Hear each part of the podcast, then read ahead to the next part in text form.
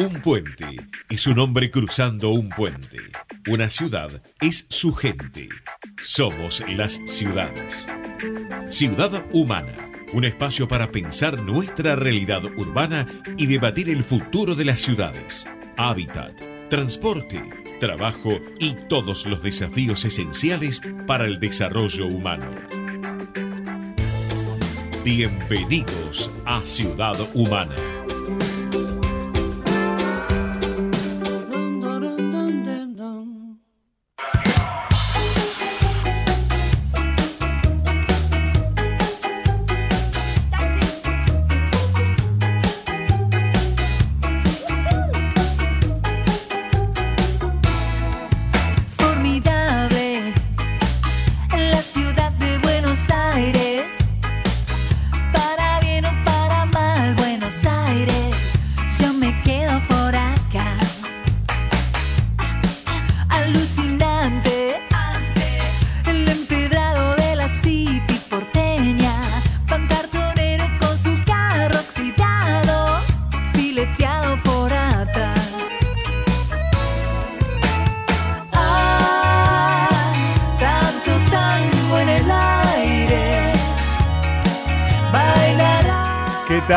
Bienvenidos, bienvenidas a Ciudad Humana en el aire de Comedios AM1220. Mi nombre es Adrián Filinich, hasta las 17 vamos a compartir un programa hoy para grabarlo, eh, para quedarse con este día donde si estás al sol está lindo. Ahora, te agarró la sombra, el viento, te da de frente y agarrate Catalina, ¿no? Porque se hace sentir los 5 grados de la mañana, la humedad, la humedad que hay. Bueno, sufrimos este invierno, eh, es el invierno es un infierno, ¿no? Ya lo decíamos desde antes. Hoy, programa, ya te digo, donde vamos a estar hablando de educación.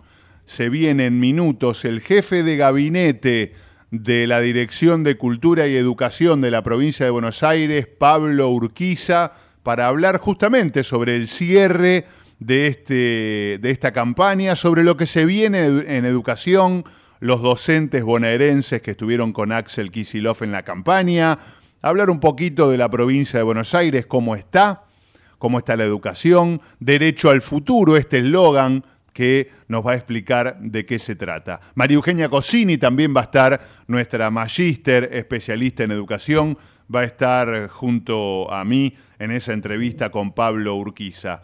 ¿Qué más? Vamos a estar con el padre Carlos Moya de San Cayetano. Hoy es San Cayetano, el patrono del trabajo, y desde la Basílica de Liniers va a estar este, el padre Carlos en vivo con nosotros, gracias a Fabián Bepo que hizo de mensaje y ha llegado todo genial.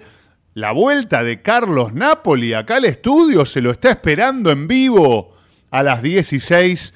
Ya hizo el análisis de las elecciones en España y ahora queremos que haga el análisis de las PASO, las primarias abiertas, simultáneas y obligatorias que se vienen el domingo que viene. ¿Hay transmisión de la radio?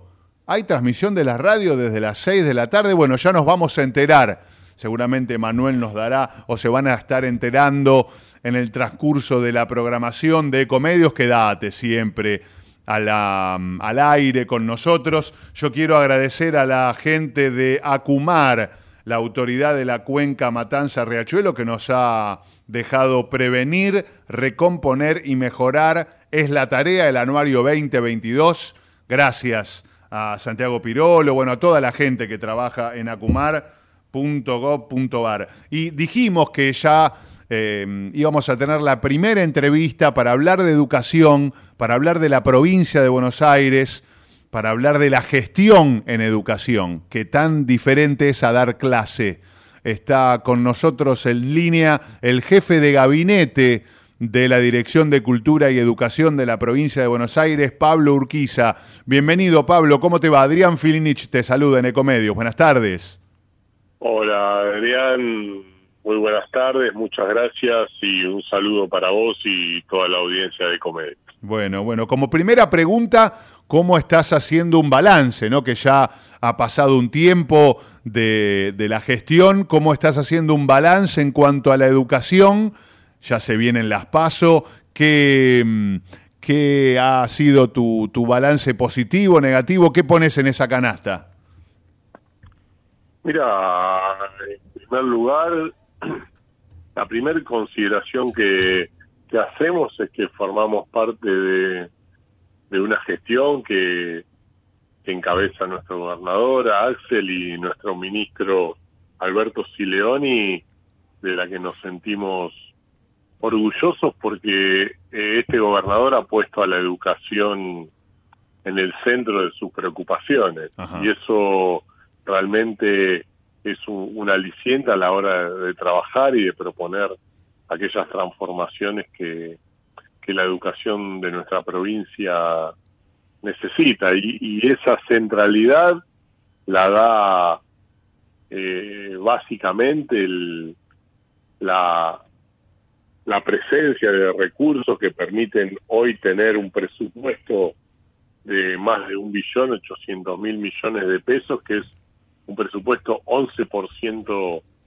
mayor Ah, a valores constantes que el, que el del año pasado, un presupuesto que, que de algún modo configura cerca de un 27% del presupuesto total de la provincia y que garantiza condiciones para, Sí. ¿no? Digo, es muy difícil hablar de transformaciones si no si no existe ese respaldo presupuestario que permite realizar una gestión que pueda afrontar y abordar los problemas que tenemos. Así que Claro. esa es la, la primera consideración. el balance. Y, y luego, eh, sí, para nosotros es un, un balance eh, altamente positivo, que, nos parece que, que por un lado asumió tres meses antes de, de la pandemia, que Sí. pudo apenas caracterizar y luego tuvo que abordar una situación inédita y que permite que permite hoy a tres años y medio vista haber alcanzado una serie de, de transformaciones que tiene que ver con construcción de edificios, con reformas curriculares, con paritarias, con condiciones laborales, con quinta hora en el nivel primario, bueno, una serie de, de- cuestiones que nos hacen pensar que este es el camino y que somos conscientes de, de las deudas y de los pendientes que aún tenemos. Ahí va, yo te iba a preguntar por el lado de las deudas, ¿no? Lo que, lo que falta, lo que vos considerás que falta, pero quiero sumar a María Eugenia Cosini, nuestra magíster. Ella está al frente de nuestra columna de educación, que está por teléfono con Ah. nosotros. Hola María Eugenia, ¿cómo estás? Bienvenida. Hola, ¿qué tal? ¿Cómo están? Qué gusto, qué, Bueno. qué honor co- com- compartir con semejante eh, persona de la educación, ¿no? Estamos, que sí, con, con- Pablo Urquiza, él es el jefe Sí, de gabinete de, de la Dirección de Cultura y Educación de la provincia de Buenos Aires. Le estaba preguntando por el balance, Euge. No sé si te Mm. querés enganchar por ahí eh, o, o- o por lo que falta, no sé, vos decime. No, la verdad que lo estaba escuchando y creo que está, ya de base está bueno entender que como educadores tenemos deudas, eh, pero también arrancar desde el camino construido, ¿no? A veces siempre cuando pensamos en la educación eh, o lo miramos desde afuera, eh, solemos mirar lo que falta y me parece que está bueno, eh, como, como hablaba recién, a empezar con lo que hay y desde Claro. ahí pensar lo que nos falta. Creo que ahora se está recorriendo un camino muy interesante eh, y, y me encantaría que me cuente, la verdad es que ya que tengo la posibilidad de conversar, digo, ¿cómo viene el tema de la, de la reforma de los diseños? Creo que, que eso es una, una deuda importante y sé que se está trabajando en esto. Creo que es lo que, lo que, lo que más falta, digamos, esto de repensar la escuela para el mundo de hoy, ¿no? Bien. Pablo. Eh, sí, bueno, en, en primer lugar saludar a, a María Eugenia y en relación a su a su pregunta y a sus comentarios, eh, nosotros pensamos que, que las transformaciones que, que debemos realizar son son integrales, ¿no? Que no que no es posible pensar en una transformación si solo uno modifica la infraestructura y no modifica las condiciones laborales y no modifica los diseños curriculares y no modifica las políticas de implementación de, de esos diseños, ¿no? Ese recorrido de algún modo da cuenta de que de que son procesos que no son lineales, que, que son heterogéneos. Nuestra provincia es una provincia en la cual la heterogeneidad es un rasgo distintivo, además de su extensión, además de su población y además de, de, de, su vastedad. Eh, también necesitamos dar cuenta de que estos procesos son son complejos, son requieren acuerdos, requieren mucha territorialidad y en cuanto a los diseños eh, de cada uno de los niveles y las modalidades, hemos avanzado, hemos implementado nuevos diseños para la educación inicial, para la educación especial, para la educación de adultos. Hemos reformado ocho carreras del nivel eh, superior de las ciencias duras y también de las ciencias sociales. En el nivel secundario, que, que ahí tenemos un nudo crítico para, para trabajar, hemos abordado en el tratamiento de, de algunos aspectos del nuevo régimen académico. Eh, el sábado pasado tuvimos un encuentro de educadores bonaerenses en, en San Vicente y el gobernador públicamente no, no, nos pidió, nos encomendó y se comprometió a, a, que sigamos trabajando para la, implementación de, de nuevo régimen académico. Lo hemos discutido eh, a principios de este año. Eh, la cuestión de la repitencia en la secundaria eh, acaparó el centro de, de la atención. De los medios. Entonces, eh, estamos, sí, y estamos pensando que, que bueno, que, que si bien ese es un tema importante, eh, no deja de, de, ser importante eh, discutir la, la convivencia, no deja de ser importante discutir eh, lo que se enseña en el aula y el régimen de promoción también es importante, pero no quisiéramos que, que solamente esa discusión frenara todo el proceso, así que también estamos empeñados y, y mandatados también a poder continuar con la implementación de, de, los diseños para, para, más adelante y también el régimen eh, académico. Y, y, en esto quiero hacer énfasis.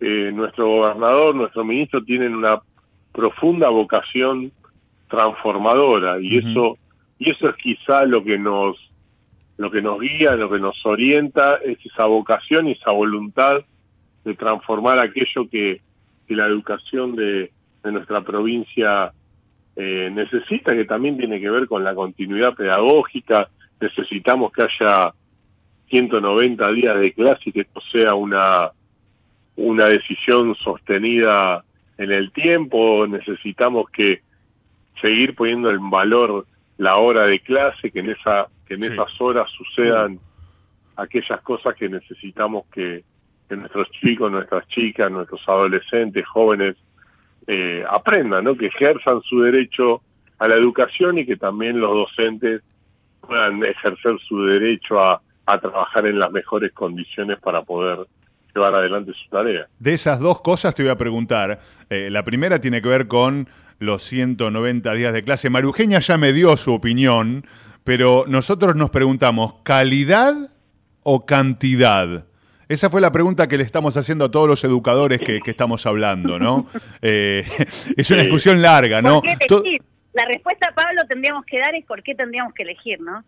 Bueno, pero, pero todo el mundo habla de 190 días de clase, Pablo, y, mi pregunta siempre es, ¿y la calidad? Sí, a ver, eh, yo creo que van, eh, son indivisibles esta, esta dicotomía de de cantidad y calidad. Nosotros pensamos que tiene que haber más días de clase y también que trabajemos para que haya mejores mejores clases, pero mejores clases en el sentido de que de que aquello que estamos haciendo bien lo sigamos haciendo, porque también es cierto que, que carece de sentido tener más horas y vamos a seguir eh, repitiendo fórmulas que, que no han sido efectivas, pero pero creemos firmemente que, que mayor exposición de los niños, de las niñas, del, de los jóvenes, de mayor exposición a situaciones de enseñanza y aprendizaje va a redundar en, en- mejor calidad educativa, porque muchas veces eh, pensamos eh, de- desde el sentido común que, que muchos chicos, muchas chicas pueden adquirir conocimientos y aprendizajes fuera del entorno escolar y lamentablemente no todas las familias de nuestra provincia pueden acompañar las trayectorias de, Claro. de, de chicos y chicas que, que tienen trayectorias interrumpidas, que tienen trayectorias oscilantes, que tienen trayectorias fragmentadas. Muchas veces pensamos en, en- en un alumno o en una alumna tipo que, que tiene todos los días la misma rutina, que, que, que tiene ordenada su vida, que realiza actividades Tener, tener más en cuenta la agenda hacer del alumno, ¿no, Pablo? Tener más en cuenta. Exactamente, porque porque lo- los sectores más empobrecidos de, de nuestra sociedad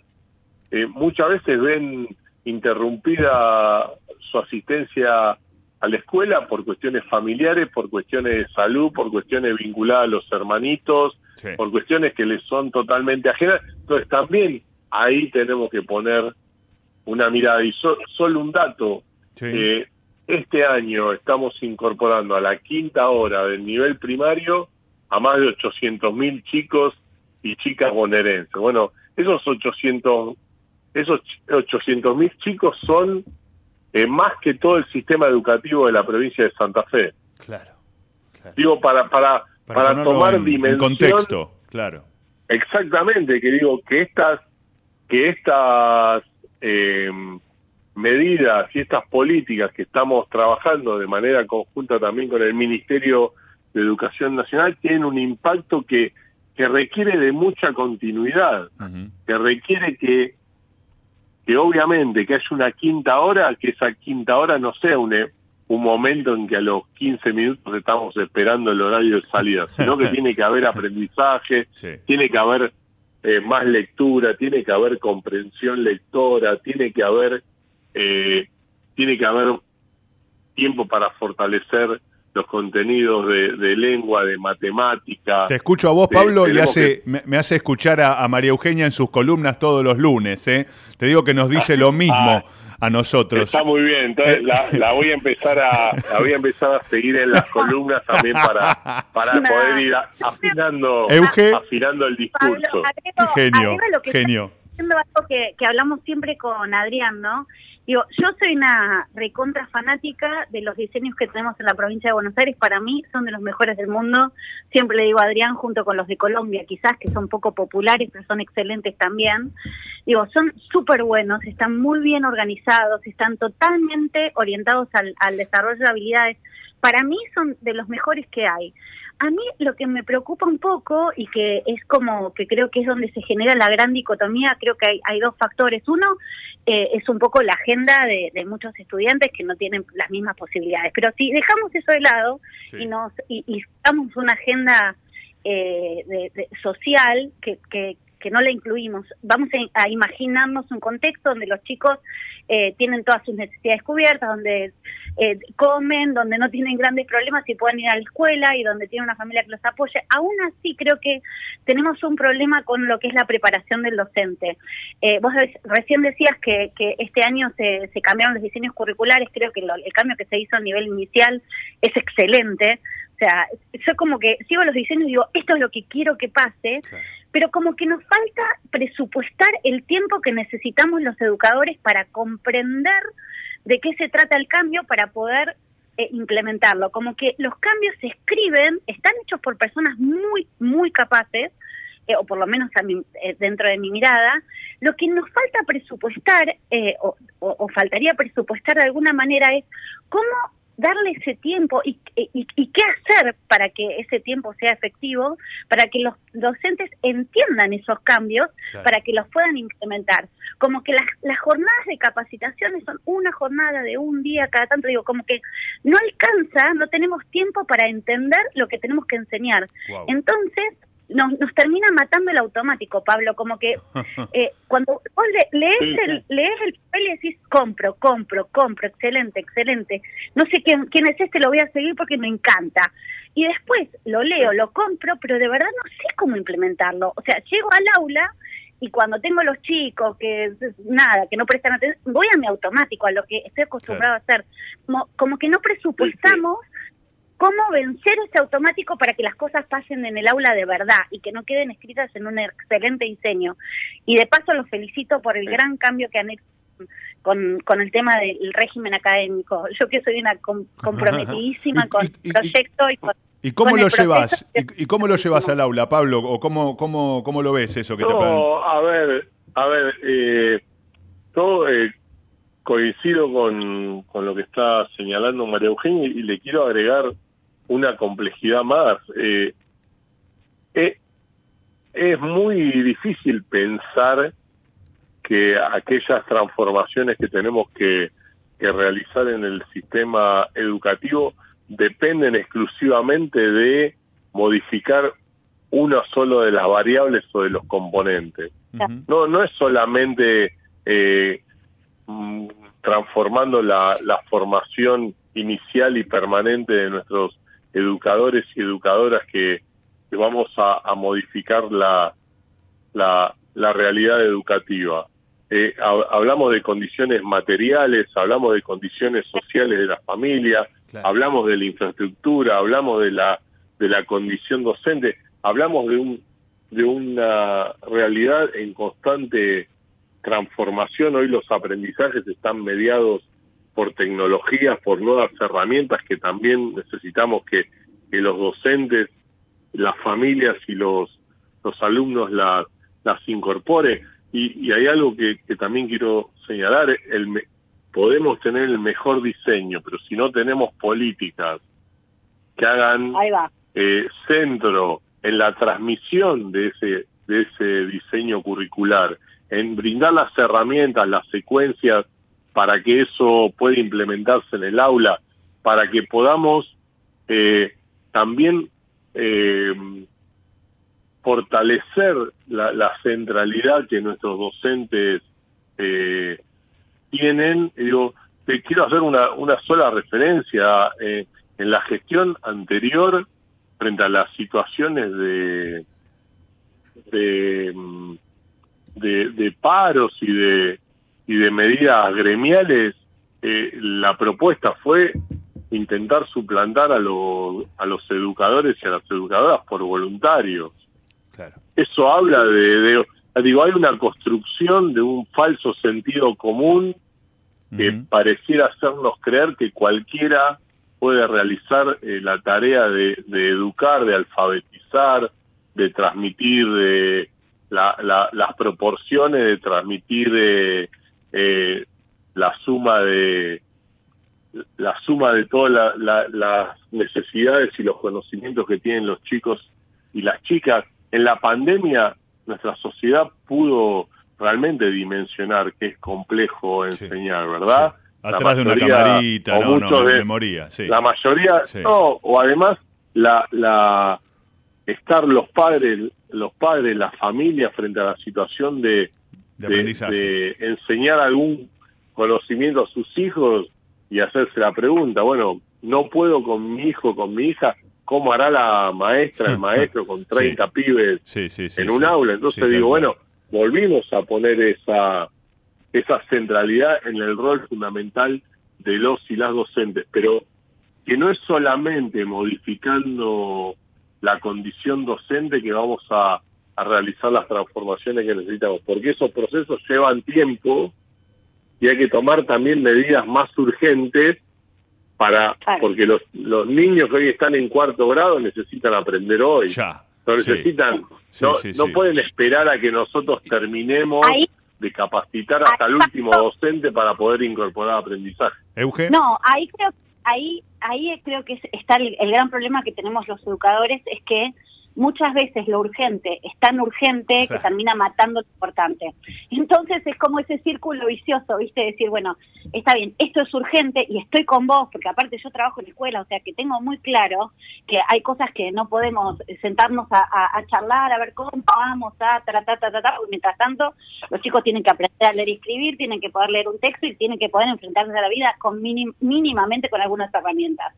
El tema es cómo hacemos para presupuestar en un te- en un contexto donde el mundo está cambiando tanto, que eso es lo que a mí me me, me preocupa un poquito y, y me preocupa desde la humildad de sentir que a veces no estoy haciendo las cosas del todo bien y no saber para dónde ir, ¿no? Si tuviera la respuesta encantadísima la compartiría. Ajá. Creo que hoy la situación está llena de, de preguntas, pero creo que la, una de las preguntas más urgentes es que en el medio de, en- mientras que estamos eh, atacando temas urgentes, sociales, de- digo, el mundo cambia tan rápido que si no nos terminamos de acomodar, les estamos regalando a los chicos una educación que no les sirve, digo, porque es para un mundo que ya no existe.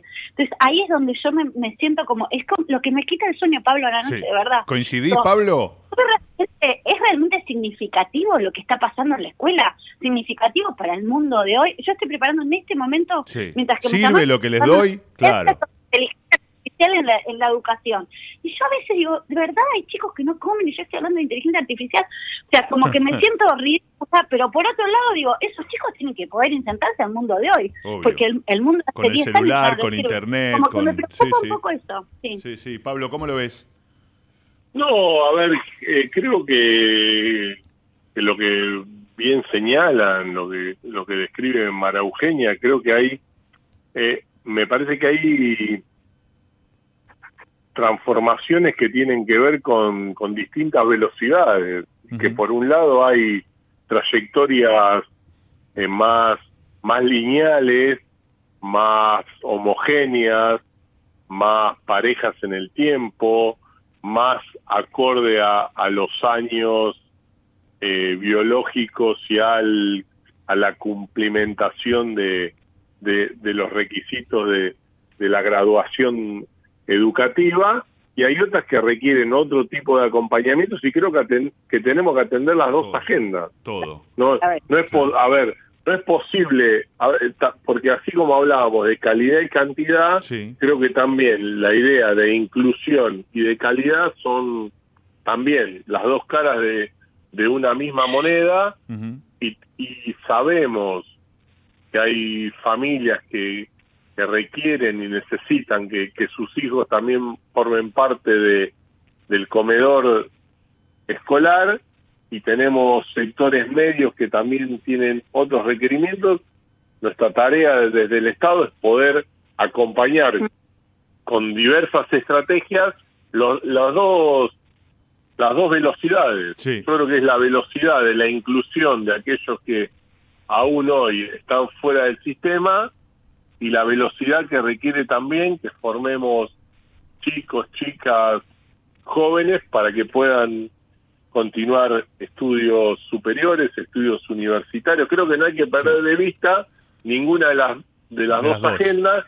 Creemos que tenemos que poner un esfuerzo adicional para que aquellas familias y aquellos alumnos y estudiantes que tienen condiciones materiales de mayor fragilidad, ahí tiene que haber una presencia del Del Estado, Estado. mucho más potente, mucho más potente, mucho más igualadora. Lo vemos, mira, hay una escena que, que se ha repetido en las últimas semanas, en los últimos meses, y tiene que ver con, con este programa que, que ha implementado nuestra provincia, que es Conectar Igualdad Sí. bonaerense, por- a través del cual estamos entregando eh, netbooks a los chicos del último año del secundario. A ver, la primera consideración es, eh, a los chicos les decimos, esta netbook ustedes la tendrían que haber recibido en 2018 cuando comenzaron la escuela secundaria. Bueno, hubo una decisión política del gobierno anterior de discontinuar Conectar Igualdad. Ahora, cuando uno pregunta a, a los chicos, eh, hay dos notas que son muy significativas. La primera, la gran mayoría, por no decir la casi totalidad, no tiene en su casa computadora eh, personal. Wow. Y el segundo dato, eh, la totalidad de los chicos nos manifiesta que quiere seguir estudiando, Qué bueno. que quiere seguir estudiando una carrera universitaria, que quiere seguir estudiando una carrera del nivel superior, bueno. que quiere seguir estudiando para ser eh, miembro de la fuerza de seguridad o trabajar de, de chef en un restaurante. Hay, hay aspiración y hay deseo. Lo que nosotros creemos que tiene que haber políticas que acompañen la naturalización de que ese deseo puede ser realidad. Y te Porque sumo, yo creo- perdón Pablo, te, te sumo la última No, no. pregunta, así te liberamos. Eh, No, estamos favor, hablando con... No, no, imagínate con María Eugenia que nos quedaríamos acá con vos hablando. Este, es más, te queremos invitar al estudio, a- así te venís este, a charlar. Eh, estamos hablando con Pablo Urquiza, él es el jefe de gabinete de la Dirección de Cultura y Educación de la provincia de Buenos Aires. Yo veo como una subvaloración del docente, ¿no? Como que en la escala de valoración ha caído el docente. Y lo hablábamos también con María Eugenia en programas anteriores, desde el salario, desde lo emocional, desde lo que opina el padre en la casa. Anda a hablarle a ese, que te cambie la nota, ¿no? Por ejemplo, eh, ¿cómo podemos hacer desde el Estado, desde tu rol, eh, para que esa valoración que quizás se tenía antes mejor de un profesor o de un maestro, vuelva a tener el rol central que tenía antes. El docente como factor de cambio, el docente como Mira. crecer en la escala salarial, en- eh, perdón, en la escala social, ¿no? Eh, mi hijo el doctor, mi hijo el maestro, tengo un hijo que es maestro, che, qué bueno. Hoy creo que no, no se vive de la misma manera, Pablo. A ver, yo creo que, mira, el, el, el sábado pasado tuvimos un encuentro de, lo dije recién, eh, en la localidad de San Vicente y, y habló el gobernador de una cuestión que, que me parece muy, muy si- significativa en este sentido. Eh, el neoliberalismo te, te hace creer Sí. eh, que, que construye un sentido común que, que te hace creer que, que la educación pública es de mala calidad, que por ende eh, es mejor eh, migrar a, a- a la educación Privada. privada, que el docente es eh, alguien que, que elige la carrera porque no le queda otra alternativa, Sí. que no hay clases en la escuela pública, que hay toda una, una serie de, de, de latiguillos y de Sí. Que lo que hacen es eh, degradar a la educación pública, degradar el rol del Estado, degradar el rol docente. Bueno, Sí, de la que- política misma. Creo que hay, exactamente, cre- lo que nosotros creemos es, es que hay que volver a, a recentrar en la importancia del, del rol del Estado, en la importancia del, del rol del educador, de la educadora, en la importancia de, de- del rol de la educación pública como, como aquella que, que iguala Sí. eh, creemos que, que, que quizás hay que hacer un camino eh, virtuoso en el sentido de, de, de poder posicionarla como está posicionada por caso la, la universidad pública, que tiene una consideración eh, social muy importante, aunque he visto en los últimos días que, que hay notas que dicen, bueno, creció más la, Los la alumnos. matrícula sí. en, la, en la universidad privada y no en la universidad pública. Y eso es, esos son eh, construcciones simbólicas que lo que van haciendo es horadar en el sentido común la valoración de, de la educación pública, que creemos que no, que no es lo que sucede en, en, en la mayoría de las familias de, de nuestra sociedad. Cuando uno pregunta, ¿no? Eh, si uno hace la pregunta genérica y muchas veces se ve en encuestas que se realizan de opinión, Sí. ¿cómo es la, la educación? Todos dicen es mala, regular, bueno, Sí. ¿cómo ve la educación de su hijo? ¿No? ¿Es buena o Ah, muy buena? Claro, en lo digo, particular va creemos bien. que hay que, Claro. a ver, hay que seguir fortaleciendo, lo que tiene que haber es más Estado, más sociedad, más eh, comunidad educativa, que, que lo que, que lo que haga es fortalecer eh, esta centralidad de, de los procesos educativos. Por supuesto que como Estado también tenemos la, la responsabilidad de acompañar y lo hacemos en una proporción muy importante también a la, a la educación de gestión privada, pero tenemos que poner la centralidad en que, que los cambios son de más largo aliento, que tiene que haber persistencia en las políticas. Digo, Sí, quienes sí, hoy piden transformar la educación eh, bonaerense son los que degradaron 20% del salario en cuatro años.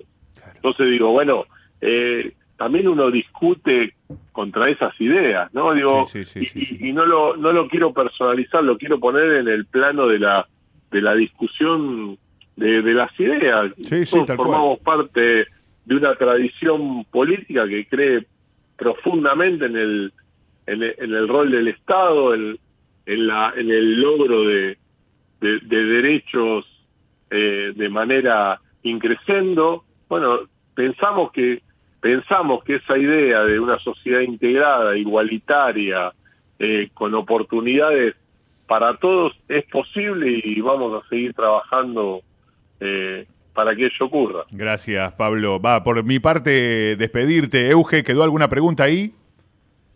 No, no, no. Bueno, bueno, agradecerte, Pablo. Bueno, eh, no, que hablamos favor. docentes bonaerenses con Axel, lo dijiste, derecho al futuro me estuviste hablando también. O sea que bueno, invitarte sí, a venirte acá a la radio, a vos, eh, a, a- a Gustavo Gali también, eh, Cómo a- no, al, ministro. Sileoni, eh, la, la radio a su disposición y bueno, y gracias por esta buena onda, esta extensísima nota que nos regalaste. No, por favor, eh, muchas gracias a ustedes por, por darnos la oportunidad de poder transmitir alguna de, de las ideas con, con las que estamos llevando adelante la gestión de, de este desafío tan, tan atrapante que es el sistema educativo de, de nuestra provincia. Gracias. Muchísimas gracias. Un abrazo grande. Pablo Urquiza. Adiós, buenas tardes. Gracias. Eh, jefe de gabinete de la Dirección de Cultura y Educación de la provincia de Buenos Aires. Euge, extensísima. Ahora, eh, de todos los datos, ¿no? Me gustó la parte que, la parte positiva, como me enseñás vos siempre a ver el vaso medio lleno, el ciento, sí, sí, porque yo soy- le muestro, ¿no? Mientras al, al que me está viendo por YouTube, el 100% de los alumnos de la provincia de Buenos Aires quiere seguir estudiando. Eso me impactó, ¿no? Que no se quiere quedar con la secundaria, que quiere seguir eh, capacitándose, formándose, Euge. Está buenísimo, la verdad. Creo que Buenísimo. están pasando cosas buenas. Eh, Creo que lo de conectar escuelas, eh, que conectar, Conectar igualdad, igualdad. estuvo bueno. Sí. También me gustó eh, que esta vez incluyeron a las escuelas privadas, eh, dándole a los estudiantes, pero sí como parte del proyecto. Me parece que está bueno. Y creo que eh, lo, lo único que me ha servido un poco de lo que decía Pablo, y me llama silencio porque no me quiero meter en política, pero digo, es esta cosa de, eh, de simplificar los temas a un tema político, digamos, Claro. creer que el problema es lo que diga un partido político sobre el neoliberalismo. Me parece que es muy simplista para la situación compleja que estamos viviendo y también parar eh, a la gestión privada y la gestión pública, porque de alguna manera eso también es dejar eh, dejar afuera a un montón de estudiantes Claro. de nuestro país. Y el Estado Claro. tiene que estar presente en todos los lugares, incluso en los lugares eh, donde quizás no hay tanta necesidad social, eh, desde lo social. Sí. Y por otro lado, también me importa agregar que en Argentina la educación toda es pública. Vos tenés gestión privada Sí, y gestión pública, pero toda la educación es pública. Y a veces cuando yo escucho a personas querer separar esto de educación privada de educación pública, esto nos hace muy mal a los argentinos, porque de alguna manera tenemos que entender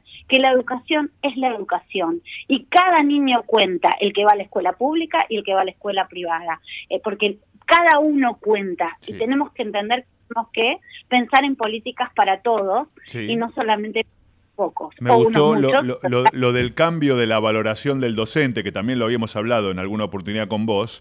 Y me, me gustó esta mirada central, ¿no? No puede cambiar la mirada del docente nada más, tiene que cambiar la mirada para mí, ¿no? La mirada con respecto al policía, con respecto al juez, con respecto al Total. político.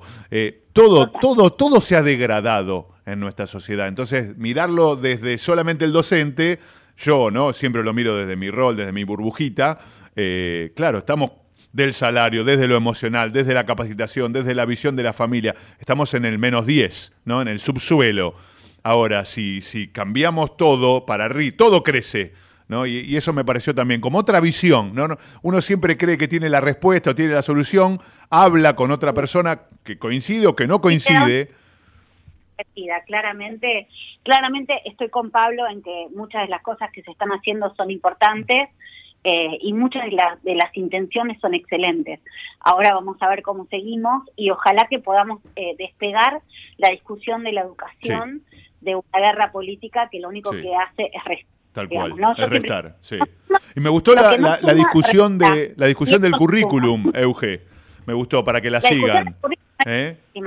Eh, o sea, pero eh, han hecho cosas buenísimas tanto de un lugar como el otro. Digo, yo cuando viste me llamo silencio es porque de verdad no quiero entrar No, ya sé, en, ya en sé, la ya sé. discusión- en la discusión berreta de la política. Digo, donde lo que yo quiero es sumar votos y no sumar fuerza, Sí, sí, porque sí. finalmente tenemos que poder trabajar.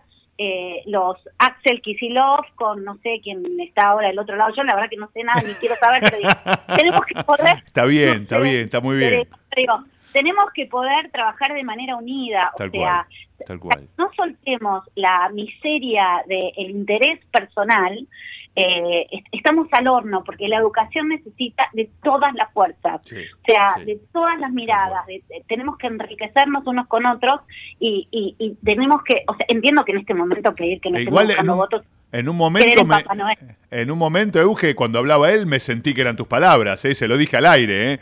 Esto nos viene A ver, compro todo lo que dijo, estoy re contra de acuerdo con casi todo. Sí. Simplemente me parece que eh, Sí. también él está en un puesto que le corresponde hacer esto. ¿eh? Por eso yo no me dedico a la porque si no estaría diciendo lo mismo que está diciendo él y alguien tiene que hacer. Digo, está perfecto. No solo no me no me no me dedico, sino que además admiro a quien lo hace. Claro, o sea, de- tal desde cual. mi mirada cómoda, sentada en la silla y mirándolo por televisión, es fácil decir, eh, tenemos que trabajar todos juntos. Obvio. Después alguien tiene que estar sentado que en el lugar donde está tomando decisiones y diciendo las cosas incómodas que yo no voy a decir. Así que una gran, una gran conversación. La verdad Dale. te agradezco que, que me hayas permitido ser parte, Adrián. Dale, Euge, te mando un abrazo grande y gracias. Dale, un beso grande para vos. Chau, chau, María Eugenia Cosini, nuestra magíster, eh, especialista en educación, con su columna también hoy. Y miren qué, qué piso que tengo hoy, ¿no? ¡Qué lujo! ¿Sí? ¡Qué mesaza! Diría la gran diva de los almuerzos que sería Adriana Filinich. Adriana, eh, yo soy yo, el divo de los almuerzos. No sé, se refiere a, a quién se Carlos, refiere. a Carlos Casese, Carlos Napoli, que analizó, mira, analizó las elecciones en España y se vino acá a la Argentina, que estamos Y bárbaros. Creo que tuvo tiempo para la playa, me parece, por el color, ¿no? ¿Cómo andamos? ¿Qué? Obvio. Muy bien. Muy bien. ¿Cómo te percibís vos? Bueno, yo me percibo este, el divo de los almuerzos. Adriane. Adriane. Adriane. Adriane. Adriane. Eh, tengo una pequeña tanda. A la vuelta de la tanda me voy a San Cayetano. Es el día de San Cayetano. Pero todos juegan, o sea que los quiero acá, conmigo, en el estudio. Gran nota que pasamos recién. Gracias eh, a, la, a la radio por habernos extendido este pequeño horario.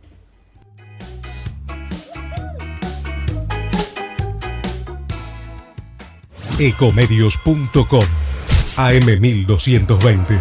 Estamos con vos. Estamos en vos. Entre ríos en invierno. Elegí termas, elegí disfrutar, elegí naturaleza. Tiempo para compartir con vos y tu familia. Elegí Entre Ríos. Hace bien. Gobierno de Entre Ríos. American and Merit Hoteles. Primera cadena hotelera argentina. 3, 4 y 5 estrellas. Más de 20 destinos de Argentina y el Cono Sur. Aprovecha el código promocional Puro Branding con el 10% de descuento para los hoteles American Córdoba Park, American Executive Córdoba, American Buenos Aires Park, Merit San Telmo y American Executive Mendoza Hotel hasta fin de año. No válido para fines de semana largos. American and Merit Hoteles. Espacio cedido por la Dirección Nacional Electoral. Las rejas para los delincuentes. Vas a vivir en libertad. Ni un narco más. Santiago Cuño, precandidato presidente. Partido Movimiento Izquierda Juventud Dignidad. Lista 90. B. Confer. Basta de perseguir médicos. Estudié para salvar vidas, no para hacer abortos. Votá por las dos vidas. Leandro Rodríguez Lastra, diputado nacional, Nueva Unión Celeste, lista 506, provincia de Buenos Aires. Espacio cedido por la Dirección Nacional Electoral. Masa es inflación. Jesús es pueblo. Jesús presidente. Javier Charquero, diputado provincial. Primera sección, lista 41. Azul y rojo, libres del sur.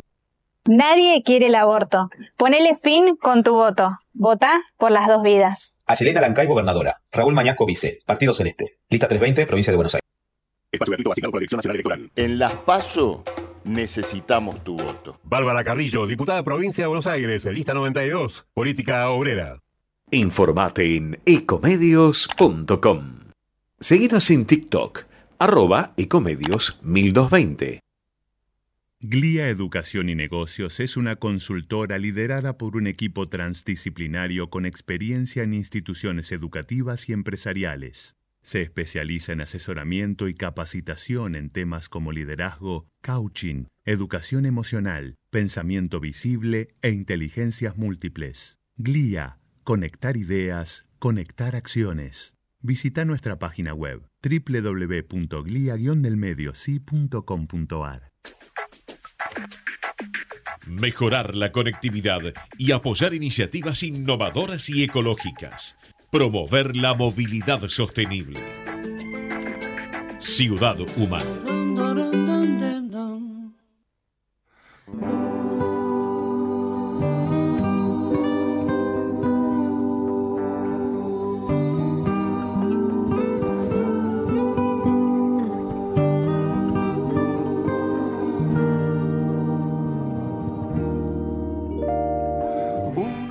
Minutos para las 4 de la tarde. Linda, linda tarde se está poniendo ahora. Temperatura más o menos actual, porque estoy, medio perdido con la temperatura. Ahí, por ahí. Li- frío. No, Nati está en los controles. A la sombra. Eh, a la sombra frío, a la sombra frío. Eh, pero el calor lo debe estar sintiendo la gente de San Cayetano. Estamos en contacto con el padre Carlos Moyas, que está actualmente en San Cayetano, en Liniers. Hoy es el Día del Patrono del Trabajo y lo queremos saludar. Bienvenido, padre Carlos. ¿Cómo le va? El equipo de Ciudad Buenas Humana, mi nombre es. Adrián Filinich. ¿Cómo le va? Muy bien, muy bien. Acá en medio de la fiesta, ¿no? En medio de la fiesta. ¿Cómo se está viviendo eh, un 7 de agosto ahí en el santuario de Liniers? ¿Qué ves, Carlos? Bueno, yo veo una gran fiesta, una gran alegría de la gente y sobre todo también después de las palabras del arzobispo, ¿no? Que tenemos que pedir, ser muy pedigüeño a San Cayetano para que podamos vivir con más dignidad, con más fraternidad, para que haya pan para todos, para que haya salud, para que podamos construir un país más solidario, ¿no? Yo creo que decirlo especialmente en estos días, antes de las elecciones, es cómo tenemos que unir el Evangelio con el acto cívico, ¿no? Y bueno, creo que es- estos días que nos quedan es bueno para eh, reflexionar y tratar de encontrar cuáles son los candidatos que tienen en cuenta a los pobres de nuestra sociedad. Bien. Y bueno, cada uno tiene que hacer como un examen y poner un voto consciente para que esta realidad entre nosotros sea posible. Sí, porque hoy a la mañana ya estaba escuchando a los medios, ¿no? Que estaban diciendo, che, hay poca gente en San Cayetano, se ve que está mejor el país. Como que siempre, todos los años, nos pasa lo mismo con, con la peregrinación a Luján, Bueno, hay ¿no? muchísima gente. Hay muchísima gente. claro. Estamos en medio acá de un río de gente y con una fe muy grande la gente y el pueblo acompaña esta, este gesto de fe de la iglesia. ¿no? Bien, bien, bien. ¿Y cómo, cómo- para hacerle una especie de, de- de historia a los que nos están escuchando, cómo se crea esta fe de paz, pan, trabajo, eh, de la espiga de trigo de San Cayetano? ¿Por qué se va un 7 de agosto ahí? Bueno, acá eh, lo, eh, la historia del santo, bueno, es un santo del 1600 que tiene un- una gran sensibilidad social y responde con mucho eh, amor a las necesidades de la gente.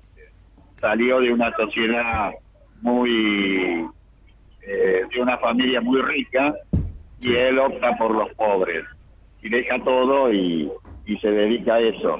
Bien. Y su corazón es tan sensible que frente a las necesidades eh, crea un hospital, crea un banco porque la- los jóvenes no se podían casar Mira, y bueno, ofrenda su vida por la paz de Nápoles, ¿no?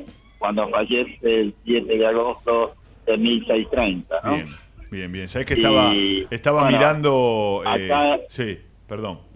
Ac- Acá en la Argentina, eh, 1930, en la crisis del 30, un cura de acá de la parroquia eh, tiene una idea genial, que es a todos los que se llamaban Cayetanos, les mandaba eh, una estampita con San Cayetano invitándolos al santuario, ¿no? Sí.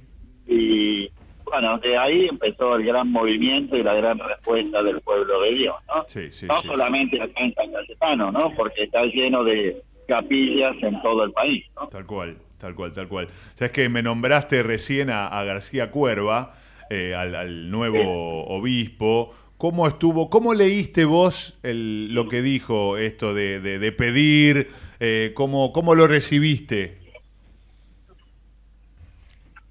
Eh, ¿Poder repetirme, por favor? Sí, ¿cómo estuviste? ¿Cómo viste? ¿Cómo analizás este, lo que dijo eh, el obispo en, en su primera aparición así como que- pública? que, que es la realidad lo que se está viviendo, ¿no? Me parece que la, la homilía de García Cuerva fue como eh, un una sobremesa en una casa hablando de la realidad que toca vivir todos los días, metiendo el Evangelio de Jesús en el medio, ¿no?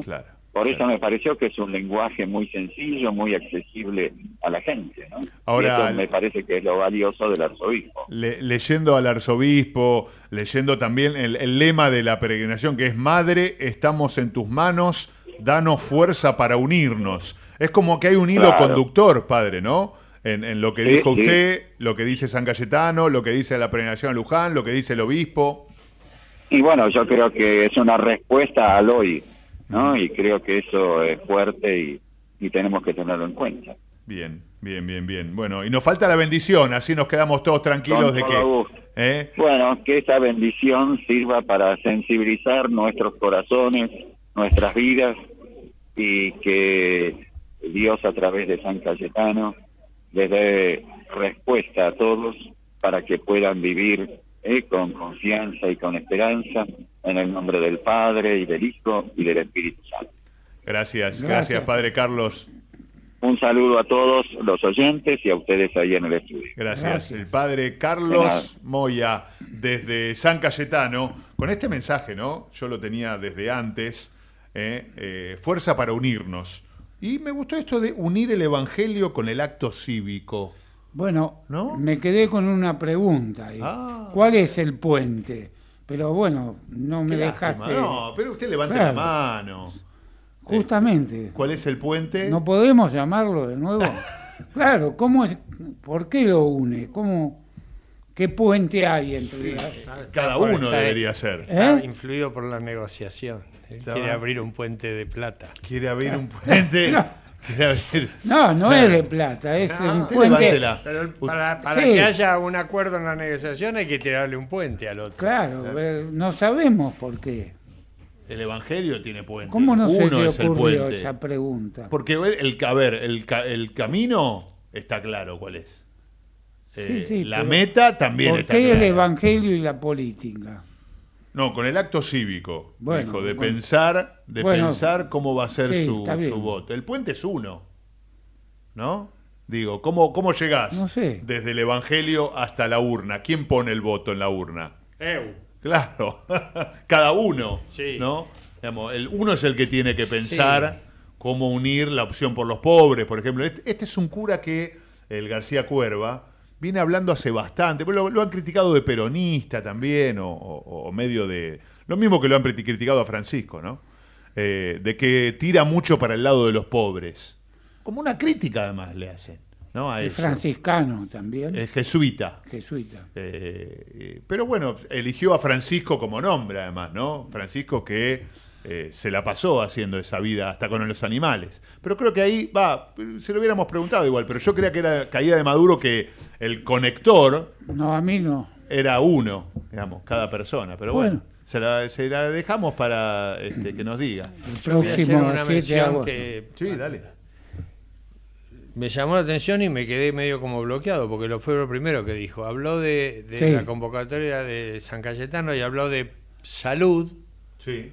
Pan, y después cuando yo esperaba que dijera trabajo, Sí. con el párroco de San Cayetano, Sí. no dijo trabajo, dijo pan, salud y Y la zarayasa. unión por la... y se fue. Y, pensar. Y yo digo, ¿qué le pasa que se quedó sin trabajo San Cayetano? Este, en el discurso, ¿no? Eh, nada, Tampoco respondió si había más o menos después, gente. No sería, Mucha gente dijo. Pero no sería buenísimo que no haya mucha gente. Claro. No Pero- sería buenísimo la como resultado La que haya poca La gente. explicación que daban que hay mucha gente con los planes y demás que se encuentran en libertad de horarios. Entonces van durante todo el día y una permanente corriente. Siempre quieren hacer una mirada política de, Claro, de San Cayetano, ¿no? sí. Podemos Siempre. llamar al párroco de San Cayetano Belgrano. También, de Vidal. Hay otro, ¿No? Hay claro, otro también. Vidal. Hay otro también, es verdad. Vidal y José Hernández. Hay otro, hay otra. Hay otro San No, Cayetano pero esos son otra gente que no estaba en este costo, porque él estaba preocupado por los pobres. Estos- Y en Belgrano no hay pobres. no, Y hay eso menos. es otra cosa. Está más, yo escuché esas y digo, pero mira vos. Yo soy de la generación del padre de García Cuerva. A ver, el No, padre no, hace nada, nada. Soy que era dentista. Ah, ok, ok. Entonces, Va por ese lado. Yo por eso digo, lo co- conozco y, los padres no tienen la culpa de los hijos ni los hijos la culpa de los padres. Viene la, la tanda, después de la tanda viene el análisis de lo que viene en las PASO. Un título de lo que nos va a hablar eh, Carlos Napoli después de la tanda. Un título para dejarme con las ganas y escucharlo. ¿Qué, qué nos vas a...? Nada, yo, yo llego de, de afuera y lo que, lo que la información que tengo es la misma que tienen los que viven acá, Ajá. pero sin la- el condimento de lo que pasa acá. Ok. Y ahora yo llego y en 24 horas tengo lo que pasa acá. Bueno, lo vamos a ver después de la tanda. ¿Pasa algo? Sí. Ciego en su locura y otro que no vive. Desde Buenos Aires, transmite LRI 224, AM 1220, Ecomedios. Hoy podemos decir orgullosos que en Vicente López tenemos las escuelas municipales más modernas y tecnológicas de Argentina. No para ganarle a nadie, para que ganen los chicos. Vivamos Vicente López. Entre ríos en invierno. Elegí termas, elegí disfrutar, elegí naturaleza. Tiempo para compartir con vos y tu familia. Elegí Entre Ríos. Hace bien. Gobierno de Entre Ríos.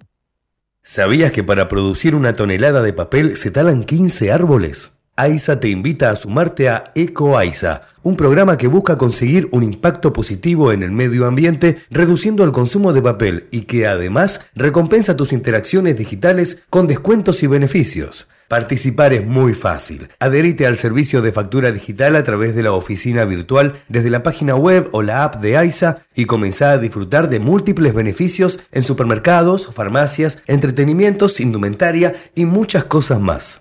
Si además te adherís a débito automático y te descargas la app, accedes a más beneficios especiales. Ingresá a www.aisa.com.ar barra eco-aisa y forma parte. Espacio cedido por la Dirección Nacional Electoral. Guillermo Moreno, Leonardo Fabre, presidente y vicepresidente de la Nación. Lista 137, principios y valores.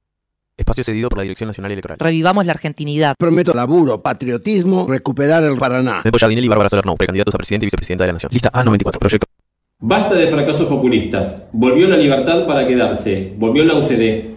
Andrés Pasamonti, presidente. Pamela Fernández Margaride, vicepresidente. Lista 20A, UCD. Espacio cedido por la Dirección Nacional Electoral.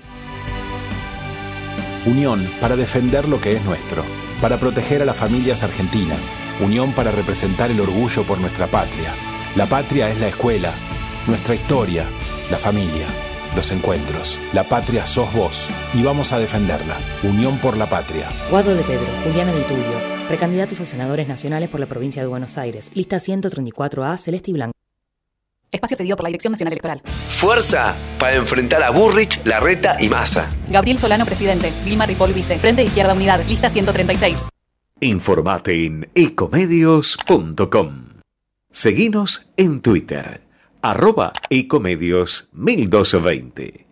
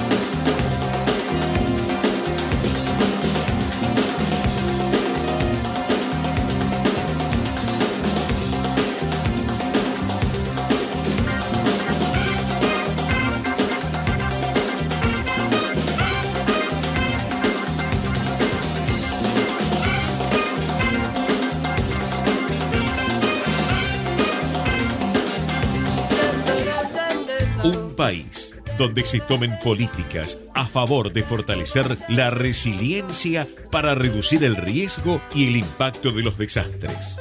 Que se tomen medidas para hacer frente al cambio climático. Continuamos en Ciudad Humana.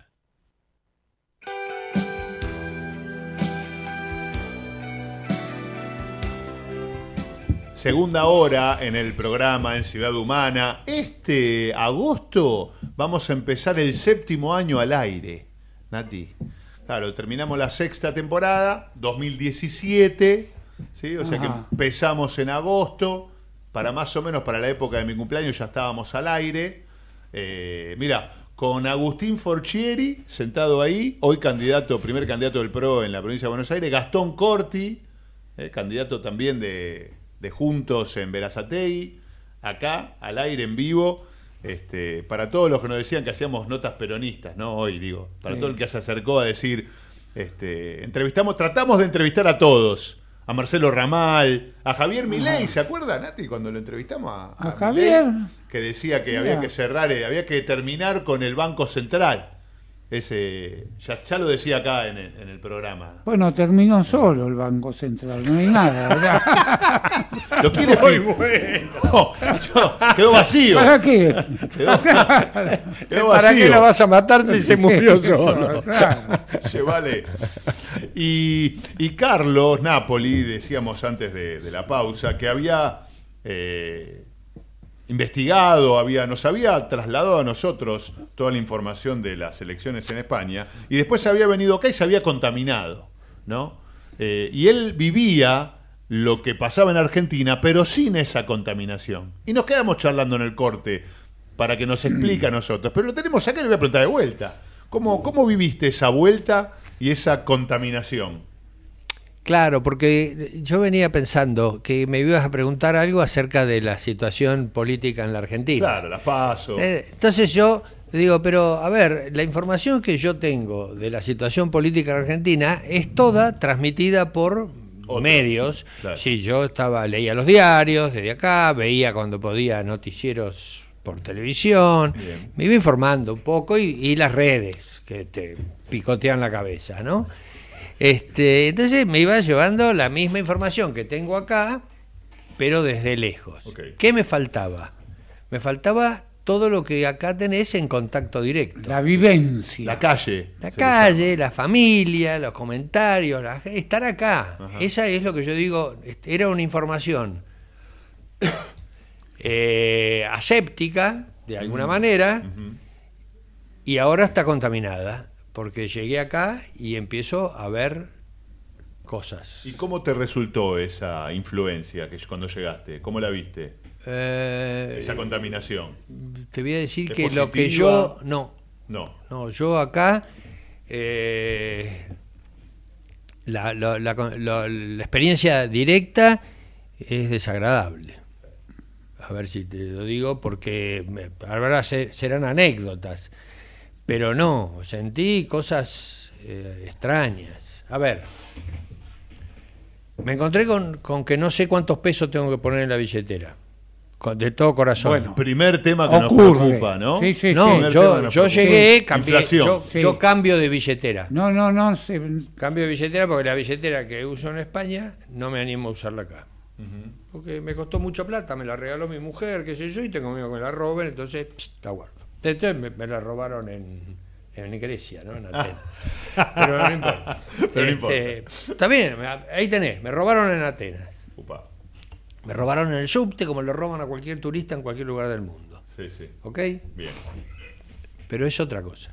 Porque acá Acá te, te llamó Acá la atención cuánta plata poner adentro de la billetera para salir a la calle, Hacer una comer. compra. No, no, Claro. yo, yo- yo tenía, yo tenía un fajo de billete. Primera experiencia con el fajo de billete, me lo llevé para pagarle al remis cuando volviera. Ok. Entonces cuando me cobra el remis, me cobra lo mismo que me cobró para ir a Ezeiza. Dije, la mierda, pasaron dos meses y bien. está igual, qué bueno. Me pareció barato, ¿ok? Ok, Porque bien. comparativamente. Entonces llegué, vinieron en familia, y vamos a comprar una pizza. Bueno, y yo dije, ¿cuánto? Y entonces metí 10 mil pesos en la billetera. Dije, me voy con 10 mil pesos. ¿Qué sé yo? Ni sabía, y las tarjetas. ¿Cuántos eran para comer? Pará. Entonces, no, voy y compro dos pizzas grandes, seis porciones de faina y dos empanadas. 10 mil, 100 pesos. Dije, puta madre, le dije al, a la- a mi Me hijo, faltan 100 dame, pesos. Dame que me cien. falta. 100. Claro. Este, entonces, cuando volví dije, pero es raro, porque no sé cuánto plata llevar, pero yo quiero saber cuánto. Y me da la sensación que lo que tengo que llevar para andar no me entra en la billetera. y entonces tengo que Y llevar... no como- tenés forma de calcular cuánto Pero, llevas, bueno, entonces te llevo- con sorpresa. Sí, bueno, entonces, vos fíjate, por izquierda, por atrás, logran lo que economistas más ortodoxos buscaban, que era la bancarización. Llegaron a la, barin- a la bancarización por la incomodidad, es porque como hay tanto billete para transportando, obviamente... La billetera tenés- virtual. El tenés modo, que andar con el, mercado pago. bueno, en- en- y vos venís del primer mundo y vos pagás con el teléfono en todos lados. Cuando a mí me robaron la billetera, dije, pero yo soy un idiota, ¿para qué llevo la billetera? Llevo en el teléfono y se acabó. Tengo todo en el teléfono, los documentos, todo está en el teléfono. Y la billetera, si me roban el teléfono, el teléfono hace plic y se desconecta, se, se mata y, y no sirve. Pero bueno, son formas de vida que vamos a ir adquiriendo. Pero a lo que voy, la primera cuestión es La plata. que, que hay explicaciones, yo las tengo las explicaciones, pero me, me da, me, me arde, ¿entendés? No, me, Sí, me sí. molesta, me, Sí, incomoda. Y ahora te voy a dar una anécdota A ver. que me pareció es, lamentable, pero me pareció muy interesante.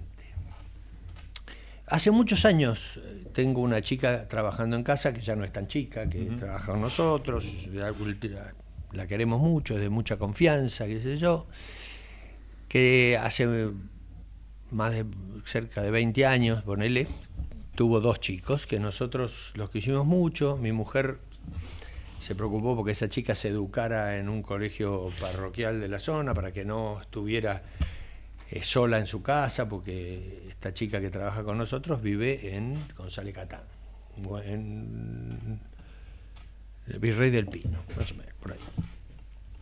Con todas las dificultades que sabemos de viajar, de venir y de educar a dos chicos que son muy buenos chicos. La chica tiene 17 años, 18, y el chico que tiene, es más chico, tiene 16.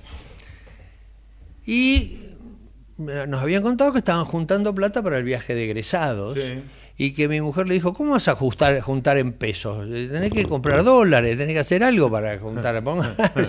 No van a llegar nunca. Y dice, bueno, sí, qué sé yo. Entonces estaban juntando para el viaje de egresados. Entonces, ¿qué novedades encontramos ahora acá? Dice, ¿cómo está Marianela? ¿No? Uy, dice, se va de viaje, mañana se va de viaje de egresado. ¿Cómo se va de viaje de egresado? Mañana sí, se iba para la cosa. No, no, se va con el que le regala el gobierno. Y yo, está- ¿cómo? Sí, dice, Claro, el, el gobierno sí, sí. le regala un viaje de egresados a los compañeros y se va mañana. Fue anunciado oficialmente. Bueno, entonces, sí, y entonces, ¿y cuándo vuelve? Vuelve el viernes. Ah, bueno, vuelve justo. Claro, el viernes. Y el viaje de regresados, no importa, van a San, a San, San Bernardo. Pedro. Ah, San Bernardo. San Bernardo, se van a Ok. cagar de frío al agua, pero no importa, a lo mejor pueden ver el agua. Todo eso es secundario. sí, sí. No importa dónde va. Es el, el, el- el el hecho, momento, ¿no? sí. Yo digo, entonces la llamo y le digo, escúchame una cosa, primero que nada, no se lo regala el gobierno porque el gobierno no tiene un peso.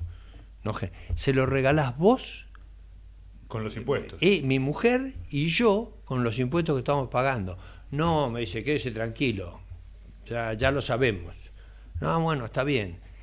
Simultáneamente, dice, y a, a Matías le acaban de robar la mochila a punta Ah. de pistola. Ah. No, ¿qué pasó? Sí.